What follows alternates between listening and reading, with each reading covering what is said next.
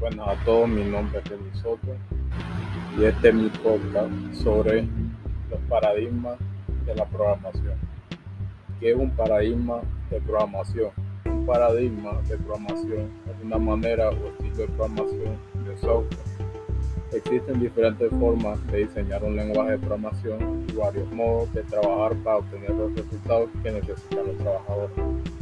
Paradigma imperativo los programas consisten en una sucesión de instrucciones o conjunto de sentencias, como si el programador diera órdenes concretas. El desarrollador describe en el código paso por paso todo lo que hará su programa. Paradigma declarativo. Este paradigma no necesita definir algoritmos puesto que describe el problema en lugar de encontrar una solución al mismo. Este paradigma utiliza el principio de razonamiento lógico para responder a las preguntas o cuestiones consultadas. Programación orientada a objetos. En este modelo de paradigma se construyen modelos de objetos que representan elementos, objetos del problema a resolver, que tienen características y funciones. Programación reactiva. Este paradigma se basa en escuchar lo que emite un evento o cambio en el flujo de datos, en donde los objetos reaccionan a los valores que reciben de dicho cambio. Lenguajes de programación orientado a objetos o lenguajes de programación PO.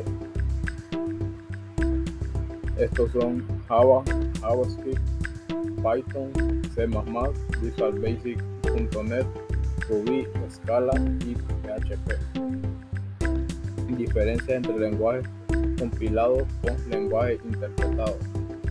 La diferencia entre los lenguajes compilados e interpretados es que los primeros usan un compilador para poder traducirlo y ejecutar el programa, mientras que los segundos requieren de un intérprete que traduzca el código al momento de la ejecución.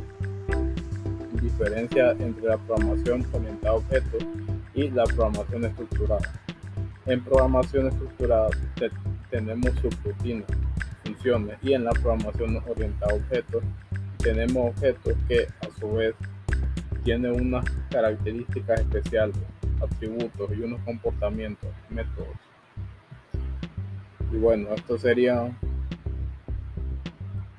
eh, los paradigmas de programación.